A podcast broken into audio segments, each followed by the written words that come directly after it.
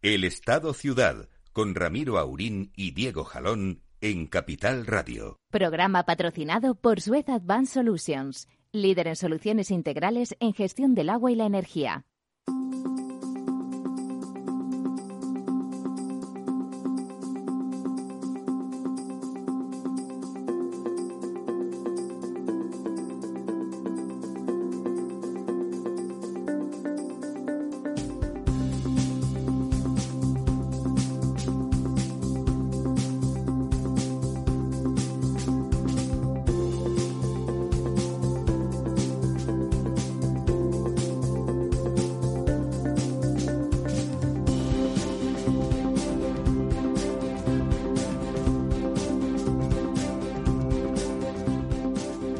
Días, amigas y amigos. Aquí estamos. Aquí estamos.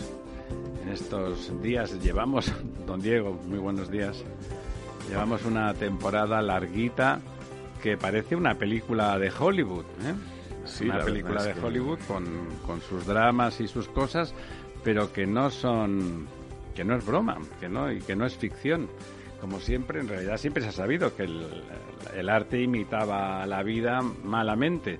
Pues ahora ya es de, una evidencia esas imágenes tremendas, permanentes, ese volcán, eh, ese pequeño volcán, esa fisura volcánica ahí en La Palma, vomitando permanentemente, sin parar, lava que nos recuerda que la Tierra es un organismo vivo y que si nosotros podemos estar aquí encima es justamente por eso, porque es un organismo vivo y eso está vivo porque está lleno de, de fuego por dentro, ¿no? Está lleno de ese magma.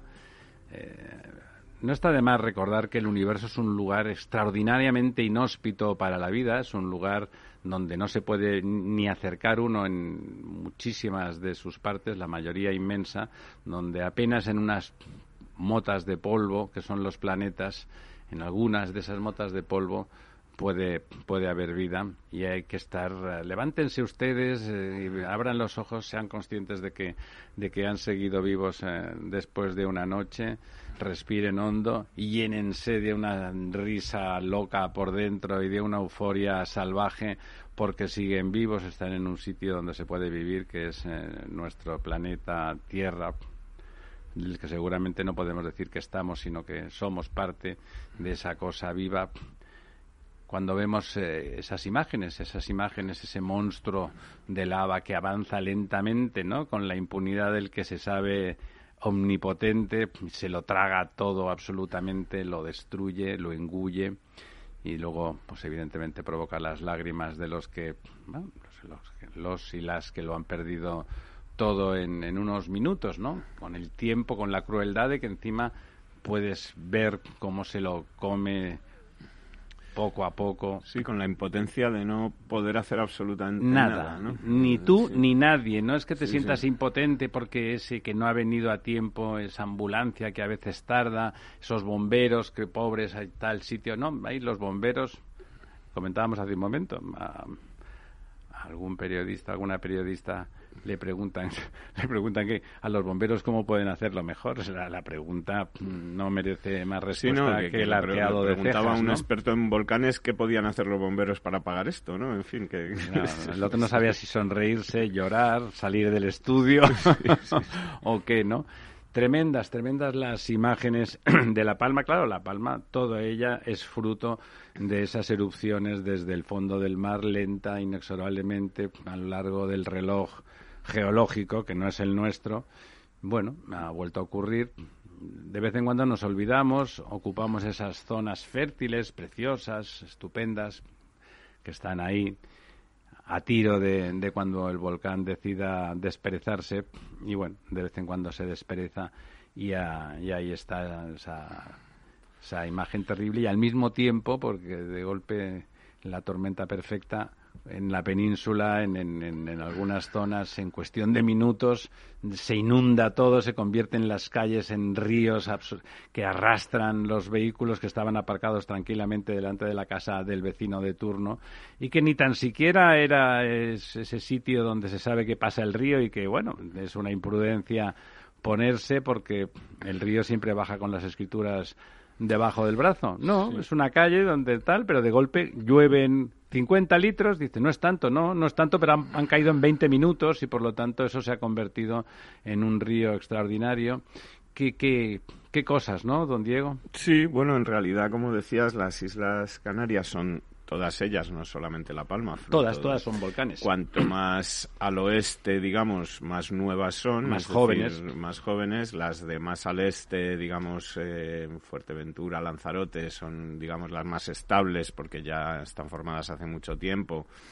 Eh, en Gran Canaria y, Tenerife pues son digamos todavía están ahí en crecimiento pero ya en el final de su crecimiento. el Teide es un volcán y en algún momento puede volver a dar alguna sorpresa y ya desde luego las tres digamos del oeste o las tres más de, poniente que son pues eh, La Palma, La Gomera y el Hierro eh, hace poco tiempo hace pocos años hemos visto como en el Hierro eh, surgía un volcán del fondo del mar, afortunadamente del fondo del mar, eh, a pocos eh, metros o mm, sí, centenares o sí, decenas de, metros, de, la costa. bueno, y son islas que están, como dices o como bien decías, en formación, ¿no? Y están, pues. Su tiempo es otro, no es el nuestro, pero ahí están. Efectivamente, en proceso de crecimiento y aunque parezca increíble, pues eh, bueno, pues ahí la gente vive y la gente... Eh, o no puede ser de otra manera, ¿no? Efectivamente. Antes era mucho peor, hace unos miles de años, unas decenas de miles de años, que para la Tierra es una broma, tiene recuerdo que tiene 3.600 millones de años, pues nada, los volcanes menudeaban por a sus anchas por todos sitios. Por todo el mundo, efectivamente. Bueno, y, y, sea, poco se puede hacer, hombre, lo que sí se puede hacer a lo mejor es no decir las tonterías que le hemos escuchado a la ministra de Turismo o algunas... me da la ternura de la torpeza, ¿no? Otras cosas. De decir, como, como está la cosa como está, dice, bueno, esto será un espectáculo turístico, hombre. Y entonces salen esas mujeres y esos hombres llorando a lágrima viva porque lo acaban de perder todo, ¿no? Sí todo lo material y lo no tan material, ¿no? Más de uno se quejaba de no haber podido rescatar ese álbum de fotos familiares, ese trozo de vida, ¿no? Yo hubiera echado de menos, eh, que decir, eh, es decir, que, que eh, empieza la temporada turística en Las Palmas, en, Canarias, o la temporada alta de turismo en Canarias. Entiendo que la ministra, pues, quiere defender. El sí, no, sí. Por eso digo la ternura de la torpeza. Pero, claro, a, a nivel internacional, a lo mejor puede producirse ese efecto de decir, oye, como hay un volcán en La Palma, no vayamos a ninguna de las Islas Canarias, en fin, eh, bueno, pues hacer un poco de explicación o de pedagogía. De que en el resto no pasa nada, Efectivamente, de que no hay ningún riesgo en ir a Fuerteventura, en ir a Lanzarote, en ir a Gran Canaria, en ir a Tenerife, que, eh, en fin... De hecho, hubieron miles de movimientos sísmicos que anticipaban que iba a pasar mm. algo. ¿De qué dimensiones? No se sabe, sí, que, pero estaba... Hoy en día, efectivamente, a diferencia de otras de otros fenómenos como los terremotos, por ejemplo, pues los volcanes avisan, digamos, y se sabe más o menos cuándo van a, ponerse en, marcha. Eh, hemos visto que ha habido tiempo absolutamente para, a pesar de la magnitud de lo que está ocurriendo, no hay ninguna desgracia personal, no hay ninguna. era entrañable ver a la Guardia Civil y al Ejército salvando hasta las cabras y las gallinas, ¿no? Todos los seres vivos de mm. determinado tamaño Evidentemente los invertebrados que han pillado por el camino pues ahí se han quedado. Pero pues bueno, se han salvado materialmente, hay desgracia. Y además comentábamos, eh, Ramiro, antes de entrar al programa, que a diferencia de otros eh, fenómenos que producen muchos daños, etcétera, aquí no hay, digamos, infraestructuras que construir que nos puedan ayudar a ser más resilientes frente a un volcán. Eh, pero eso no quiere decir que haya otras cosas que luego a lo mejor podemos hablar de la dana que tenemos o de las inundaciones que hay. porque es lo mismo, eh, eh, pero para esas, esos otros fenómenos sí que hay posibilidad de, mejorar las infraestructuras para que reduzcan los daños, ¿no? En esto, en esto de los volcanes mm, nada se puede hacer, ¿no? Más allá de decidir que te pones más cerca o más lejos de las zonas sensibles, ¿no? Claro, luego pasa un siglo y igual no pasa nada en un siglo, ¿no? Pero he oído a dos o tres personas muy mayores en la, en la propia Palma, pues, saliendo en, las entrevistas en los periódicos o en la televisión, que decían que ya habían vivido tres erupciones, las dos personas, un hombre y una mujer, mayores, mayores, octogenarios probablemente, que habían vivido tres erupciones de, violencias distintas, como había una señora muy mayor, pero muy resuelta y todavía muy entera, diciendo que en cuanto empezó a ver que la cosa, que salía un poquito de humo tal, o que los temblores, porque temblores ha habido miles, insisto, ¿eh? Eh, que ella empezó a hacer todo, empaquetar todo, coger todo, no sé qué, y estaba un poco más lejos que lo donde ha pasado, ¿no? Pero diciendo, bueno, por, dónde va a salir? Es que no sabemos, ¿no? Claro, no, es verdad que no se sabe. Ahí las placas se separan, bueno, ahí se entiende fácilmente, se separan y, ofrecen un hueco a ese magma que rodea la Tierra y que permite que siga viva, insisto. Ese magma no solamente no es una maldición, sino que es la un, es una condición sine qua non para que sigamos, para que existamos vivos sobre la Tierra, ¿no? Bueno, se separan y por ahí se filtra. No solamente cuando se separan, pero en ese momento es como relativamente fácil. De hecho, ocho bocas se abrieron de pronto, ¿no? creo que van ya. Sí, ya, ahora sí, se abrió una nueva que además perjudicó seriamente otro núcleo de, población, ¿no?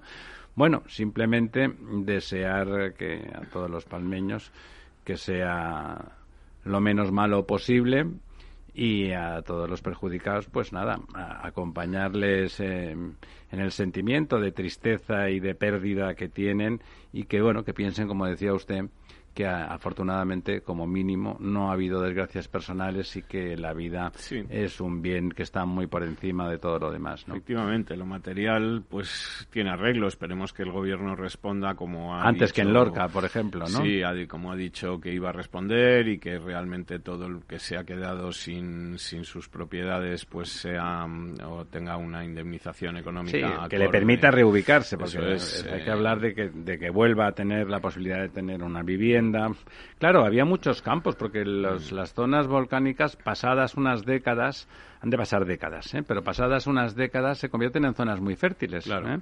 Han de pasar décadas, insisto. Pero en esas zonas, pues la gente tenía esos campos.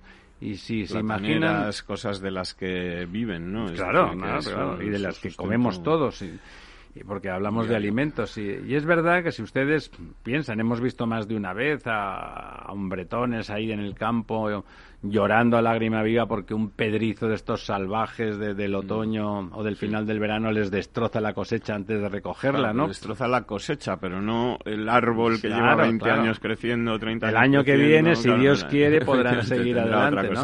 Pero de golpe ver ese trabajo, Sí, además esos fenómenos de, pedriza, o sea, de, piedra o de que llueve, mucho, de qué tal, están normalmente cubiertos por seguros Sí, tienen un mar... Esto no, los volcanes... Esto no tiene... Terremotos volcanes, huracanes, no hay, no hay seguro. A partir de determinado daño ya no Y ahí es donde esperemos pues que, el gobierno responda como ha dicho. Que, el gobierno, que somos todos y que, seguro que todos los españoles estamos, de acuerdo, en, ayudar a nuestros compatriotas en este caso de La Palma. igual que gastan alegremente el dinero en otras cosas, pues que en las que no estamos todos tan de acuerdo, pues Sí, y cómo vamos al mismo tiempo de golpe se desencadenan unas inundaciones feroces. La verdad, ahora se habla de Dana y cambio climático. Seguro que si miráramos números, a lo mejor afecta. Yo, desde que soy pequeñito, que he vivido casi toda mi vida en el Mediterráneo, la verdad es que en septiembre eh, se producían inundaciones con mucha frecuencia, ¿no? Bueno, no hay más que pasear por el Levante y ver cómo en todos los pueblos hay esas grandes ramblas que claro, para recoger. ¿para, qué será esto? Que, hay, hay, un, vacío, hay un hilillo de agua o está vacío. Todo aparcado en, verano, todo lleno de coches. lleno de coches, en fin. Pero, pero sí, claro, es que es un fenómeno habitual eh, efectivamente estamos ahora mismo inmersos en una nueva dana que, que, vuelve, vamos, ahora mismo estábamos viendo cómo está lloviendo con una intensidad grandísima en el norte de Castellón, el sur de Tarragona, o bueno, incluso en Tarragona casi entero. Ha llovido mucho, con mucha fuerza en Baleares, eh, va a seguir haciéndolo durante los próximos días. Es posible también que haya lluvias que se repartan un poco por el centro de la península, por Extremadura, por varias zonas distintas. eh, seguramente no con tanta intensidad como lo hacen en el Levante, donde además eh, la geografía, es decir, el hecho de que haya unas montañas mm, pegadas a la costa, pegadas a la costa que hacen que el agua caiga, Las cadenas costeras, con, con gran violencia y con sí, que se arrastre con gran violencia y además ahí, fíjese, el otro día en Tella, que es una población muy, muy próxima a Barcelona ciudad. Pues vamos, la gente que vive en Tella, seguro que trabajan casi todos en Barcelona, por ejemplo. Cae de golpe en el resto de la ciudad, pues llovió y tal, de golpe la convección, esa lluvia convectiva tremenda, que de golpe parece que han abierto un chorro descomunal y cae ahí, se convirtió en las calles de Tella en ríos, absolutamente en ríos, ¿no? Se llevaban es a alguien, salía una imagen emblemática de alguien que iba a buscar una moto y no le daba tiempo a llegar porque estaba cayendo tanta, tanta, tanta que subía, subía, subía el agua y, se lleva, se lleva tal. Bueno, esos son fenómenos que, como usted dice, son más previsibles, no en el tiempo corto, porque se desencadenan con, con, mucha rapidez y, de hecho, hasta los hombres del tiempo y las mujeres del tiempo con, con, todos los instrumentos que tienen, mucho más sofisticados que hace medio siglo. La verdad es que se siguen, siguen errando con mucha frecuencia porque estos fenómenos... Son fenómenos no del todo previsibles. Son muy puntuales no responden en el espacio también, ¿no? responden muy bien a modelos, no es tan fácil decir exactamente si va a llover en este pueblo o 60 o 50 kilómetros más arriba o más abajo. Tienen un grado de aleatoriedad eh, muy grande, ¿no? La intensidad de la lluvia tampoco es eh, del todo fácil de predecir. Y, bueno, hay que recordar que además hace tres semanas ya hubo graves inundaciones en toda esta zona de la que estamos hablando. Llueve sobre mojado y nunca de Tarragona, el norte de Castellón, etcétera, han sufrido hace Sí, Peñíscola pasa cada dos por tres, em, etcétera. Con, con, mucha intensidad todo esto. No ha habido desgracias personales tampoco de, momento, ¿no? De momento no. Eh, también, como te decía, es un está empezando, lleva un día, un día y medio, es decir, que es posible que la intensidad con la que va a seguir lloviendo en las próximas horas y tal esperemos que no cause ningún daño personal pero pero que no está todavía claro cuáles van a ser los, los efectos. Lo que sí le puedo decir es esto. que bueno no va a ser, es decir, la, eh, a nosotros que nos gusta que llueva, eh, que llueva así no es eh, la forma, ni sirve para recuperar los pantanos, ni sirve para recuperar los acuíferos ni, ni nada de esto, ¿no? Es decir, estas lluvias así con esa No, además a lo de la costa lo que hace es, después de arrastrar y destrozar, se va todo, al, mar, todo al mar. todo al mar. Pero sí que es verdad que existen modelos muy sofisticados que con un terreno y unas características topográficas y de urbanización dados, que son las poblaciones existen, se puede analizar muy bien cómo intentar eh, minimizar los daños, incluso si hay que tomar alguna decisión drástica de desalojar y de desurbanizar alguna pequeña zona, también está claro, es decir, golpe decir, mire, es que aquí no podemos hacer nada, da igual lo que hagamos, por aquí estas 10, 15, 20, 50 casas no se pueden salvar ni haciendo nada tal. Eso ocurre también, no todo tiene una solución aguas arriba o contextual, pero si se hace el modelo y lo puedes demostrar, pues primero minimizas ese, ese tipo de inversión, como usted siempre dice, hombre, será más barato hacer una actuación aguas arriba que cambiar a 10.000 personas, evidentemente. De esas 10.000 a lo mejor hay 300 que no hay más remedio, pero bueno, serán 300, esas las cambiamos y hacemos todo lo demás. Es estudiable, insisto. Sabemos dónde pasa, tenemos profesionales más que preparados para hacer eso eh, esos modelos son modelos informáticos muy sofisticados, pero ya están, están operativos y los tienen nuestros profesionales y los tienen eh, nuestros centros de investigación hágase, en lugar de expropiese, hágase. Es, evidente que en estos fenómenos de lluvias, etcétera, eh, inundaciones, primero eh, vemos que se repiten en, los mismos lugares, que se repiten en los mismos sitios. Antes de que nos dé la tal, vamos a comentar los pantanos. ¿Cómo ha ido, cómo han mejorado? Ha mejorado algo, ¿no? Creo. Eh, no han mejorado, han, digamos, empeorado menos. esta no me diga. sí. Esta semana el descenso es todavía menor que el de la semana anterior. Pero ha habido descenso global. Sí, es un descenso de 0,40%, de 222 ¿Y dónde se concentra? Cúbicos menos. Pues mire, por cuencas, eh, el, total de agua embalsada estamos en el 40,51 frente al 53,49 que es la media de los últimos 10 años y el 47 que era la misma semana del año pasado, es decir, estamos bastante por debajo, casi 7 puntos por debajo el año pasado y 13 o 14 puntos por debajo de la media de los últimos 10 años. Eh, y por cuencas, pues em, sí cabría decir que la cuenca del Tajo es de las grandes cuencas la única que crece, que crece un 0,31%, gana 34 hectómetros cúbicos, pero eh, bueno, no, no desciende. Claro. Se sitúa ya por encima de la media española con el 41,60 pero siguen descendiendo, pues la verdad es que con mucha menos intensidad, las cuencas que más nos llevan preocupando en los últimos meses, el Guadiana baja un 0,11 y el Guadalquivir un 0,25. El Guadalquivir está ya a punto de, de quedarse por debajo del 27%. Tremendo. Mientras que el Guadiana, bueno, se mantiene un poquito mejor con el 28,91. Baja también la cuenca del Ebro, un 0,87, muy por encima de la media. En la cuenca del Duero, un 0,96. Baja Miñosil, un 0,63. Claro, pero esas cuencas no están tan vacías, están razonablemente. El, Ebro está en el 52 y las otras dos, Duero y Miñosil, están en el 44%. O sea que tampoco están en una situación estupenda. La que está en una situación casi estupenda para cómo es eh, habitualmente esta cuenca es la cuenca del Júcar, que de las grandes cuencas españolas, es decir, de Tajo, Guadiana, Guadalquivir, Ebro, Duero, Miñosil y Júcar, que son las grandes cuencas con más de 2.000 hectómetros cúbicos de capacidad, pues es la que mejor está ahora mismo. Es ¿Cuánto tiene Júcar? Con un 51%. Fíjese usted, ¿quién se lo iba a decir? ¿Quién se lo iba a decir, efectivamente, no? Y ya luego, bueno, pues de las cuencas pequeñas, eh, la cuenca del Segura, que sigue en una situación un poquito por debajo de la media española, pero con 38,60. Bueno, que seguro que no se quejan. Esta semana ha bajado un 1,23, es de las que más de las que más desciende.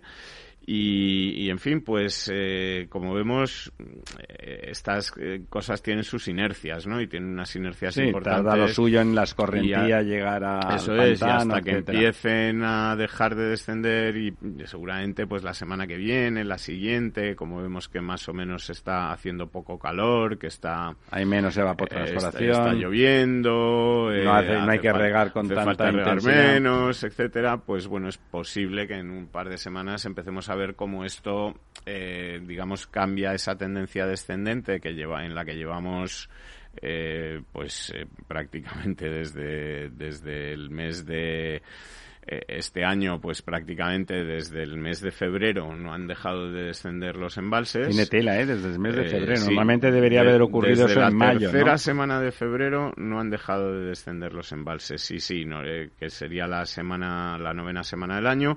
Normalmente el descenso, lo habitual, es eh, que empiece a ocurrir a partir de la semana 23 o 24. Claro, mayo, finales de mayo. Finales de mayo. Claro. Hasta finales de mayo los embalses en teoría tienen o tienden a ir llenándose y empiezan a volver a llenarse, es decir, esa curva descendente eh, suele ocurrir pues eh, de, dejar de descender en, en, dos o tres semanas. Es decir en dos o tres semanas tendríamos que ver ya que que, la, que, repunta. que la cosa se va recuperando. Esperemos que, estas lluvias además de algún destrozo llenan algunos pantanos lo que hay que ver es con qué intensidad se recupera porque claro de lo que se vaya llenando ahora hasta hasta mayo pues tendremos que vivir el, el verano que viene no bueno, pues ha llegado el momento de dar paso a la publicidad, amigos. Volvemos en un par de minutos.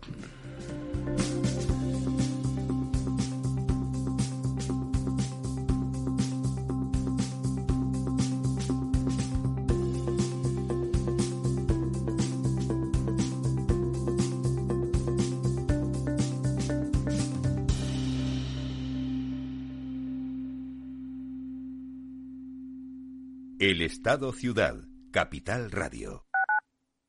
Capital Radio Madrid, 105.7. ¿Está pensando en montar una empresa pero no se atreve a dar el paso en solitario? Busca una marca conocida y consolidada que le respalde. En Franquiciados le ayudamos a elegir el negocio que más se ajuste a sus necesidades. Franquicias de éxito, innovadoras, de baja inversión. Los miércoles a las 12 en Capital Radio tienen una cita con el único programa de radio de España especializado en la industria de la franquicia. Franquiciados con Mabel Calatrava.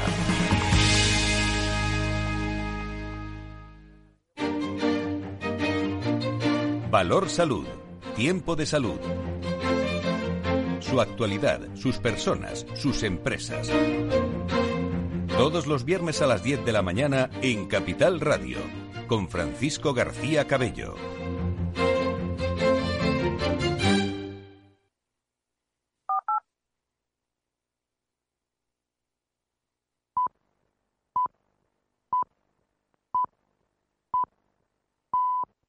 El Estado Ciudad, con Ramiro Aurín y Diego Jalón en Capital Radio. Aquí estamos de vuelta. Eh, hoy, por cierto, chispeando eh, fuera del estudio.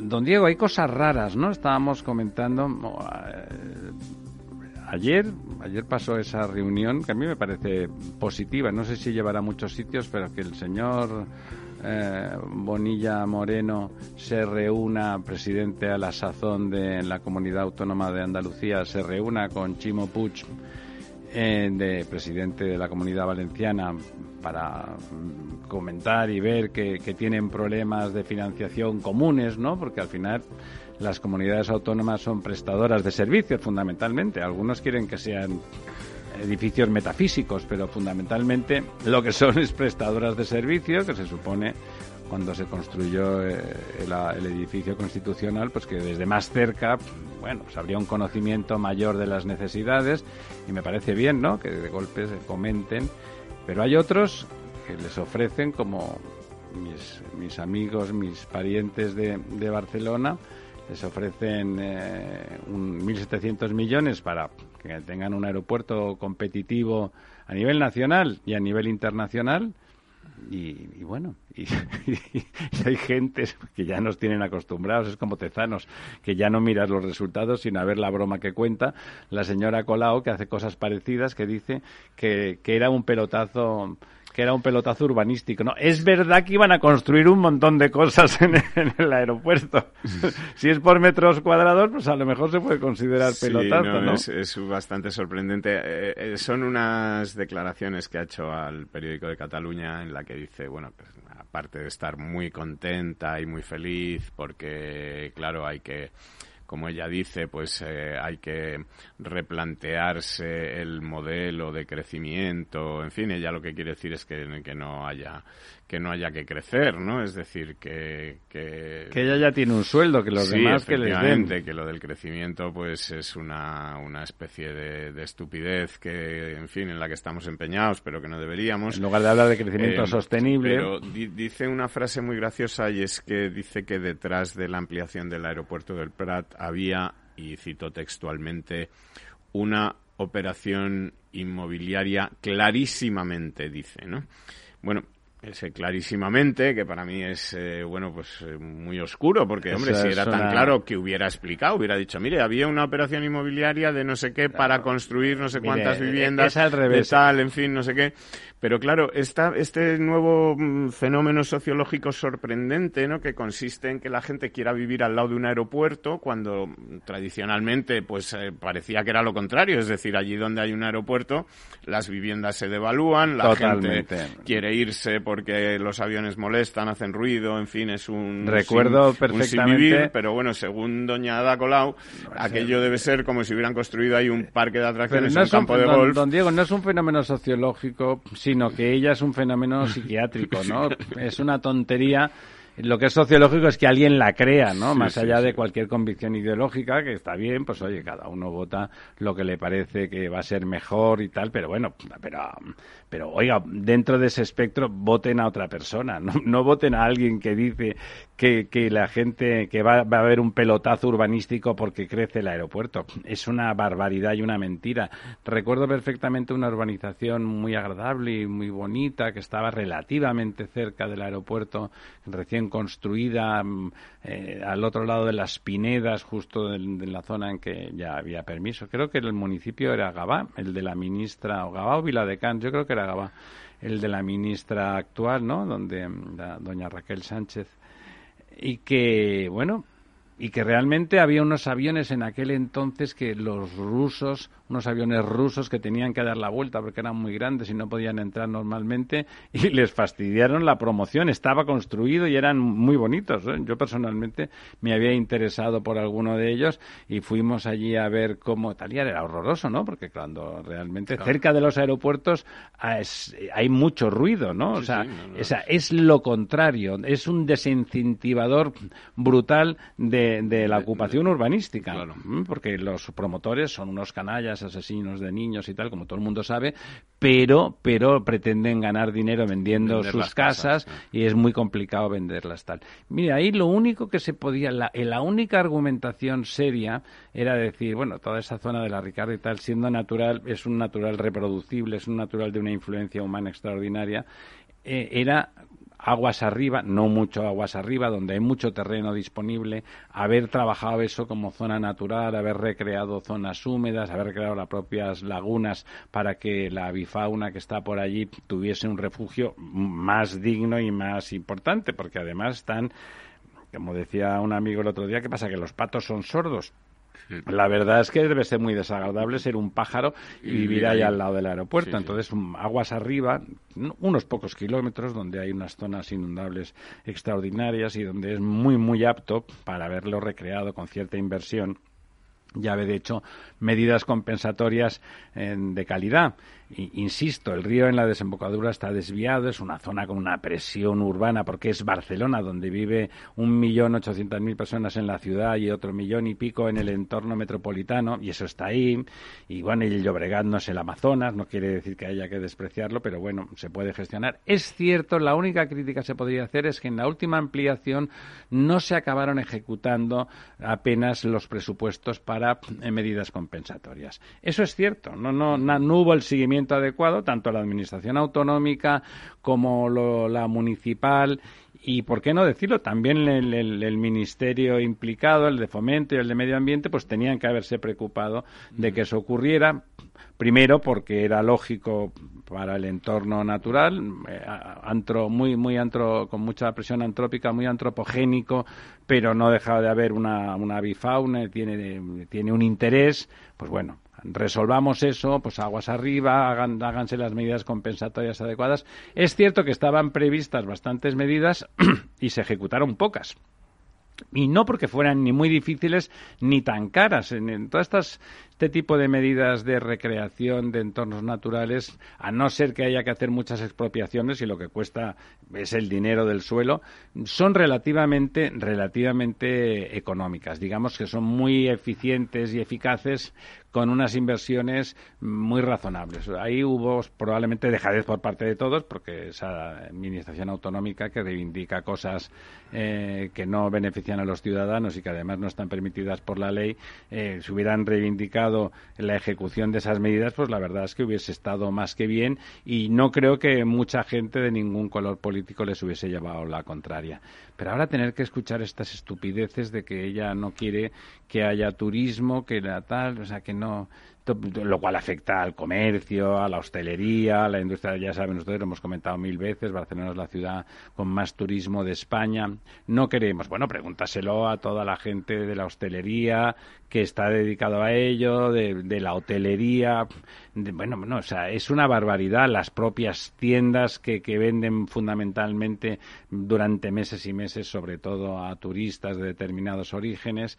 O sea, es tan obvio que la verdad, a mí lo que me parece una sorpresa y un fenómeno de la naturaleza es que haya gente que de golpe se crea ese discurso que diga, oiga, hay que hacer las cosas mejor. Bueno, pues díganme cómo, está bien, estamos de acuerdo. Hay una presión turística impropietaria, muy bien. Lo de los pisos turísticos es verdad que estaba no regulado y por lo tanto suponía un descontrol. Bien, es verdad, pues vamos a regularlo, ¿no? O sea, no, no, es que eh, las cosas de nueva creación pasan por aluvión, ya sé que a ellos les gustaría teóricamente, luego en la práctica es mentira, pero les gustaría una mega ultra planificación que es que no, no va así. La, la ultra mega planificación no tiene que ver mucho con el comportamiento humano, ¿no? Y por lo tanto, cuando hay emergencias económicas en el sentido de surgencias, de cosas nuevas, pues pasa porque el talento de una generación empieza a desarrollar pues cosas informáticas como ahora, las, las nuevas tal, ¿qué es que es porque hay startups vinculadas al mundo digital, pues porque resulta que esa población de menos de 30 años eso le interesa mucho, tiene una cierta formación y empieza a aparecer un talento ahí. No puedes mucho planificar. Sí que puedes planificar como hacen en los países del norte en educación, en facilitar que la gente tenga acceso a esa educación, en, captar el talento. En infraestructuras. En infraestructuras que permitan que, eso ocurra. Infraestructuras también son universidades, universidades que compitan, no universidades que se miren el ombligo y que sean un nido de gente endogámica, ¿no? Efectivamente, y en esas infraestructuras, como estamos hablando, pues para prever que haya que no haya inundaciones, en esos aeropuertos para prever que, que oye, va a crecer la demanda de, y el aeropuerto se va a quedar pequeño, se va a quedar... Eh, Ahora, digamos, lo, que está de moda es decir que los aeropuertos se van a quedar todos grandes. Todos grandes y, que además lo bueno es que no crezcan, ¿no? Lo bueno es que no haya crecimiento, porque el crecimiento... Si, se van a quedar grandes... al desastre. Eh, a mí me, me, resulta un poco sorprendente también, ya no solo la actitud de la señora Colau, sino la actitud del propio independentismo este que le está contando a la gente. Bueno, pero es contra, contra lo que venga de España, bueno, ¿no? pero vamos a ver, es un poco como esta eh, eh, esta idiotez que le pasaba a Sabino Arana en su día en el País Vasco, que no quería que llegara el ferrocarril al no País quería, Vasco. ¿no? Lo sabe usted, no quería. no quería ser independiente, pero sin ferrocarril. ¿no? Querían ser primitivos, más pero, Claro, entonces, pero vamos a ver, si usted quiere ser independiente, le vendrá mejor independizarse con el mejor aeropuerto de España que con un aeropuerto Bueno, deben de, deben de pensar que con menos expectativas económicas, menos gente del resto del país querrá ir para allí y, bueno, que se acabarán yendo los que tengan menos pasión eh, furibunda por, por, la, por el terruño y que al final los que quedarán serán los que están dispuestos a votar agarrados a una farola a que, ¿qué quieren hacer con el país? Nada. Lo único que queremos ser es que lo se vaya todo el mundo y que nadie nos... Es una especie de, rebaño absurdo, ¿no? Que sigue a los, a los que están en el secreto, ¿no? Que sí, exacto, exacto. En la mística órfica del asunto. estos son, sí, como Decía, no sé si era Juan Eslava Galán, que al nombrar a un cardenal le preguntaba a otro cardenal, ¿a este que han nombrado, este es creyente o está en el secreto? no, pues esto es un poco lo mismo, ¿no? Si creen la independencia, pues habrá gente ahí que lo crea, yo creo que todos... Que están en el secreto, que la dirigen están en el secreto. que, es un chomoyongo. Se trata de otra cosa, ¿no? Se trata de, Antes, como decía... vivir, de, vivir del intento, ¿no? De vivir del, del procés, ¿no? Del, una vez que esto se, se decida para un lado o para otro, se les ha acabado el, el chollo, ¿no? sí, como decía aquel, el, el, de la mili, que decía, sí, me ha dicho, me ha dicho el brigada que, que, me, que, me fuera a cenar allí. Pues sí, he ido allí y no he comido nada que se joda el brigada. bueno, es una forma de verlo, pero ¿tienes hambre? Sí, sí. Eh, ¿Cómo está el asunto? Mm. Bueno, cuénteme cosas más positivas o, bueno, por lo menos interesantes, además de estas desgracias que son llamativas para ver en las películas, pero cuando le tocan a uno de cerca, eh, y para mí, pues los habitantes de La Palma es cerca, o, todos los pueblos inundados del resto de España también, pues no es tan gracioso. Bueno, eh, mira, eh, si quieres, y tampoco es que sea muy positivo, no, es nada pero bueno, si es noticia, es noticia. Pero efectivamente, pues mira, el precio de la luz vuelve a, a subir con intensidad después de dos o tres días de, digamos... había bajado... Había bajado un poquito, se había puesto en 150. un 20%, sí. en fin, eh, está ahora otra vez eh, subiendo. Hoy ya tenemos eh, 175 euros de media con un máximo de 196 entre las 9 y las 10 de la noche. Eh, y lo que estamos viendo también es que los precios del gas, eh, pese a que don Pedro Sánchez ha decidido toparlos, como él dice, pues los precios reales del gas, los precios del gas que hay en el mercado, eh, están subiendo mucho y además se van a disparar eh, seguramente de cara al invierno eh, principalmente por una decisión que ha tomado la Unión Soviética.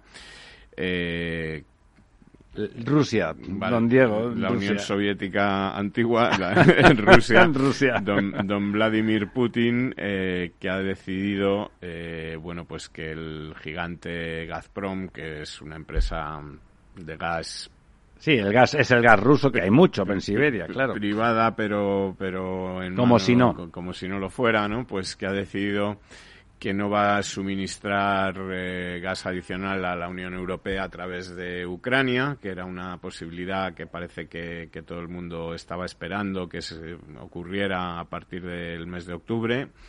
Eh, en este momento en el que han dicho que no, que fue ayer. Eh, ha empezado a subir el pues, precio, claro. El precio del gas ha subido un 16%.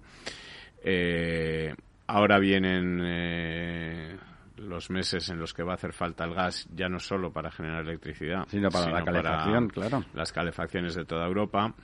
Eh, normalmente durante los meses de verano eh, los países llenan de gas sus reservas. Eh, este año no ha sido así o no ha podido ser así por, por los precios, la falta de suministro, etcétera. Y las reservas, digamos, están, a un 60, a un 70% en vez de estar al 100, lo cual va a hacer que haya que comprar cada vez más gas a, Rusia. Eh, en España teníamos un, gasoducto que venía gas de Argelia, y de Marruecos que de momento pues parece que por ahí no, no van a llegar. ¿Y eso?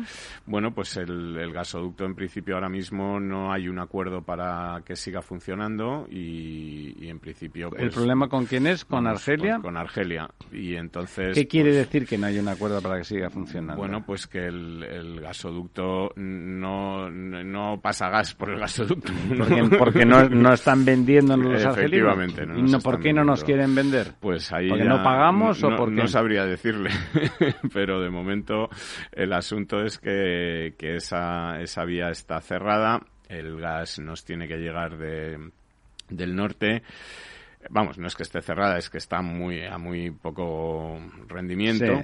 Y entonces, pues vamos a tener unos precios eh, ya no solo de la luz, sino de, del gas para, para calefacción, pues que, bueno, veremos en qué medida es capaz don Pedro Sánchez, como ha dicho, de topar ese precio y de obligar bueno, Por cierto, he oído, seguro que usted se también. Venda al precio que a él le parece conveniente para sus intereses. Seguro que usted ha oído también las explicaciones muy elaboradas de las eléctricas diciendo, bueno, que hay más de la mitad de la población, afortunadamente para ellos, para la población que tiene contratos privados que no están en el mercado ese fluctuante. Eso lo hemos comentado aquí y que ahí cuesta bastante menos. ¿eh? Claro. Y que por lo tanto, como, como han de suministrar exactamente igual y ellos tienen que comprar al precio que compran, eh, el gas el gas se vende al precio que estamos diciendo. Es verdad que es el que pone, pero los famosos beneficios caídos del cielo en esa parte del mercado, hoy por hoy, pues, muy probablemente son pérdidas venidas del cielo más que beneficios. Efectivamente. Y que por lo tanto los números no son tan evidentes. Ahí habría que ponerles un premio y darles un golpecito en la espalda y una felicitación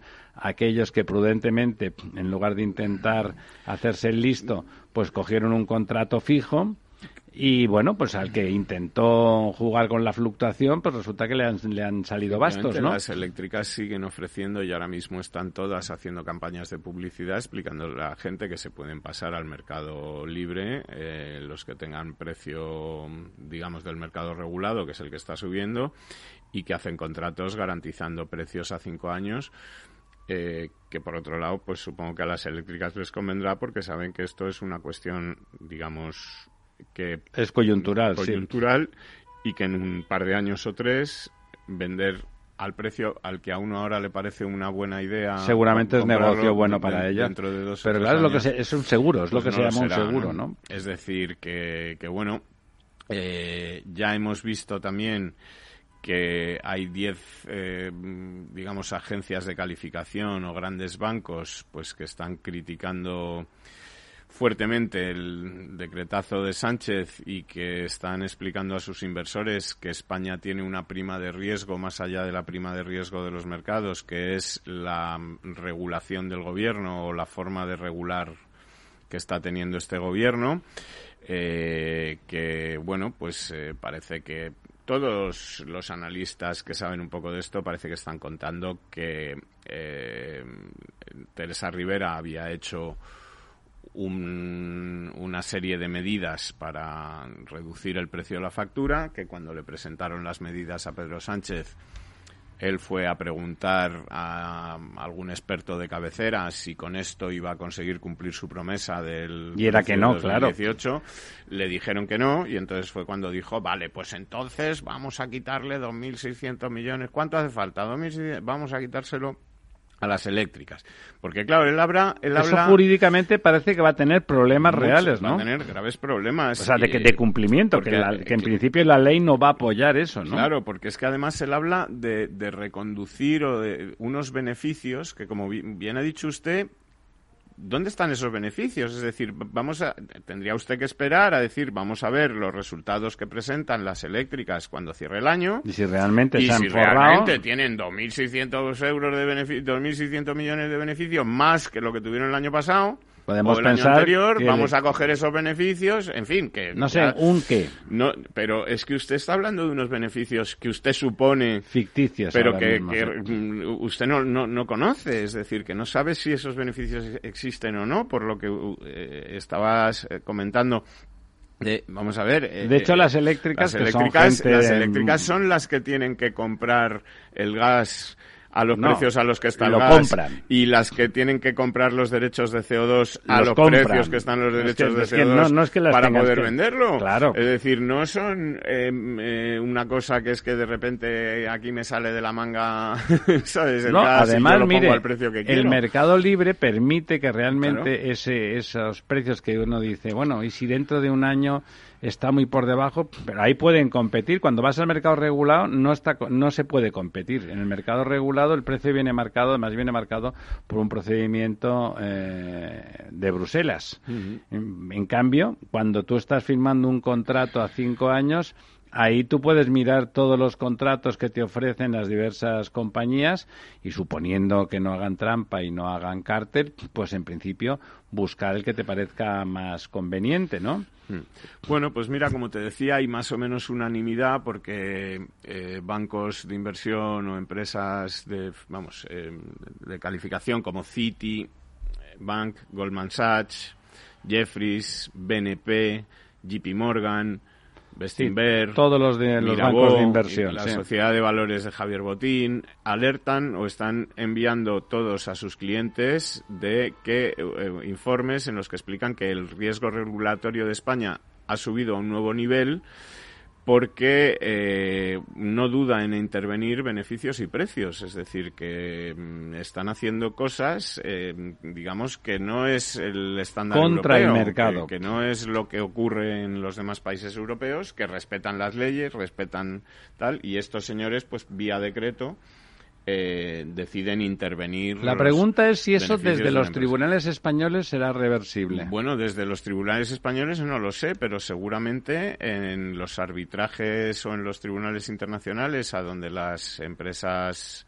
van a llevar todo esto, yo creo que hay muchos bufetes de abogados que ahora mismo o desde el momento que supieron lo de este decreto se están frotando las manos. Claro, claro. Bueno, aquí me ha caído el, aquí tenemos gordo de Navidad. El ¿no? para un rato. Eh, y, bueno, pues esto, eh, al final, hay dos cosas. Que por un lado, estamos viendo que de momento no parece que el precio de las facturas se esté reduciendo como prometía Sánchez. No sabemos en qué nivel se va, pero probablemente la mayor reducción o la reducción que podamos ver es el, el, descenso de los impuestos, es decir, la eliminación de esos impuestos. Bueno, eso está en su mano. Que es lo que debería haber hecho el gobierno, eh, que, que, que, es lo que le han propuesto transformaciones políticas, es decir, reduzca usted los impuestos, que eso le, le da para bajar la factura a la mitad. Es decir, sin hacer otra cosa. Es mucho. Eh, claro, luego hay que sacarlos de otro sitio. Claro, pero eh, en fin, si es que al final eh, lo que decimos, si la, si, no hay más tela que la que arde, ¿no? Si, hay que, la, luz hay que pagarla, pues hay que pagarla. Si hemos tomado decisiones equivocadas, como cerrar las nucleares o no paralizar esa vía de, de, de energía. para hacer una transición verde que nos hace pues pagar esas primas de CO2. Esas primas de CO2 que están pagando las, las empresas eh, de, consumo de CO2 va a los gobiernos. Es decir, es el gobierno de España el que está recibiendo ese dinero por las altísimas primas del CO2 de las que tanto se queja el señor presidente. Sí, sí, es gracioso. las está cobrando él. Claro, claro. Es decir, las está cobrando el gobierno, con lo cual, pues ahí sí que tienen margen para decir, hombre, pues esto que estoy cobrando... Mientras dure esta eh, situación de eh, emergencia... dese usted el hachazo a sus beneficios a usted. No, de hecho, de hecho el, otro día lo comentábamos, ¿no? El Financial Times decía que toda la actitud del gobierno español, así de reacción, reaccionaria, una con, con los, las emisiones, etcétera, era contra la conversión en verde de, de, la producción eléctrica. Oye, y otra cosa que tendríamos que comentar, que yo creo va a ser tema de muchos días y tal, y tendremos Tiene usted tres minutos, de ¿no? comentarlo mañana, es eh, la situación de esta inmobiliaria china ah, llamada bueno, bueno, Grande. Eh, y la situación en la que queda todo el sector inmobiliario. Eh, bueno, esto es una. Tienen sus activos en 90 y pico por ciento los tienen en China, ¿no? Por eso. Sí, los tienen en China, pero la, cantidad, las cantidades de las que hablamos son estratosféricas. Son estratosféricas. China todo es grande, Estamos hablando de una deuda de 300.000 millones de euros y de una serie de posiciones apalancadas de dudosa viabilidad de otros 200.000 millones de euros, que es el 50% del PIB español. El 40, sí es brutal, 40 y pico.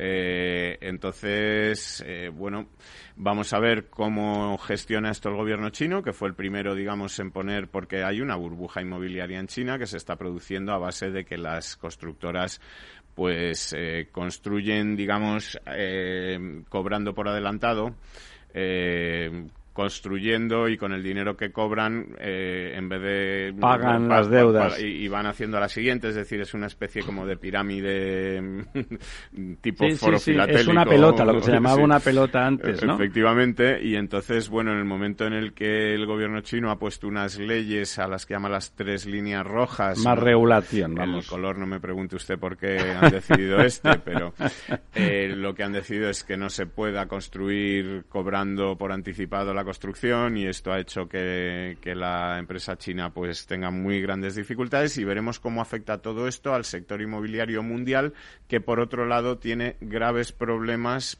de mano de obra y de precio de suministros, materiales, etcétera, que están haciendo que muchas promociones que están en marcha eh, se paren, ¿no? O se ralenticen. Se paren porque porque eh, dejan de ser rentables. Es decir, que... Por el precio sí. El acero, por ejemplo, es enormemente caro. Los suministros y tal están dando al traste con todos los presupuestos el previos. Tiempo, el tiempo da al traste con nuestro programa. Siempre nos quedan muchas cosas en el tintero. pero volveremos de ver grande la semana que Hablaremos de ver grande.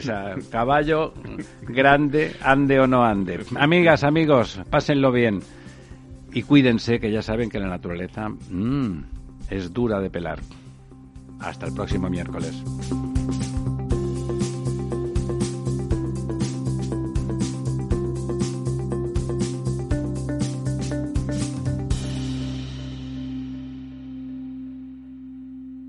El Estado Ciudad, con Ramiro Aurín y Diego Jalón en Capital Radio. Programa patrocinado por Suez Advanced Solutions líder en soluciones integrales en gestión del agua y la energía.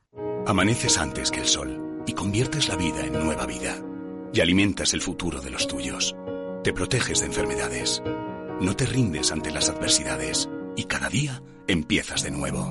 Eres de una naturaleza especial. Por eso hay un seguro especial para ti. Agroseguro. Más que un seguro. Tu radio en Madrid 105.7, Capital Radio. Memorízalo en tu coche.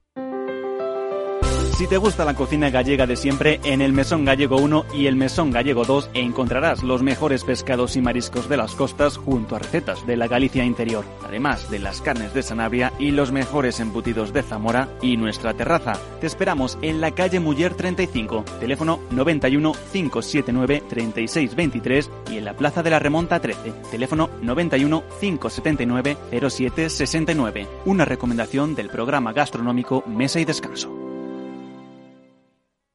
Gráficas Naciones. Más de 50 años de experiencia en el sector de las artes gráficas. Apostamos por la última tecnología tanto en impresión offset como en digital y gran formato. Realizamos todo tipo de impresión. Tarjetas de visita, folletos, libros, vinilos, decoración y montaje de stands. Más información en el 91 629 2145 o en gráficasnaciones.es.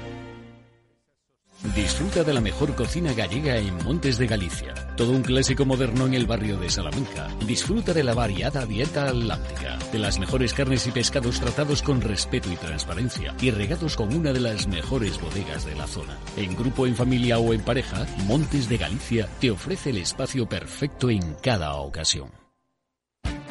Esto te estás perdiendo si no escuchas a Rocío Arbiza en Mercado Abierto. Yago Arbeloa, presidente de Mio Group. El mercado se mueve en dos grandes grupos, que son eh, las grandes consultoras y las grandes agencias multinacionales, y otro nivel que es el de las agencias independientes, que más o menos está a un orden de magnitud por debajo. ¿no? Y creemos que hay una oportunidad en un mercado atomizado eh, de consolidar el mercado. Mercado Abierto con Rocío Arbiza.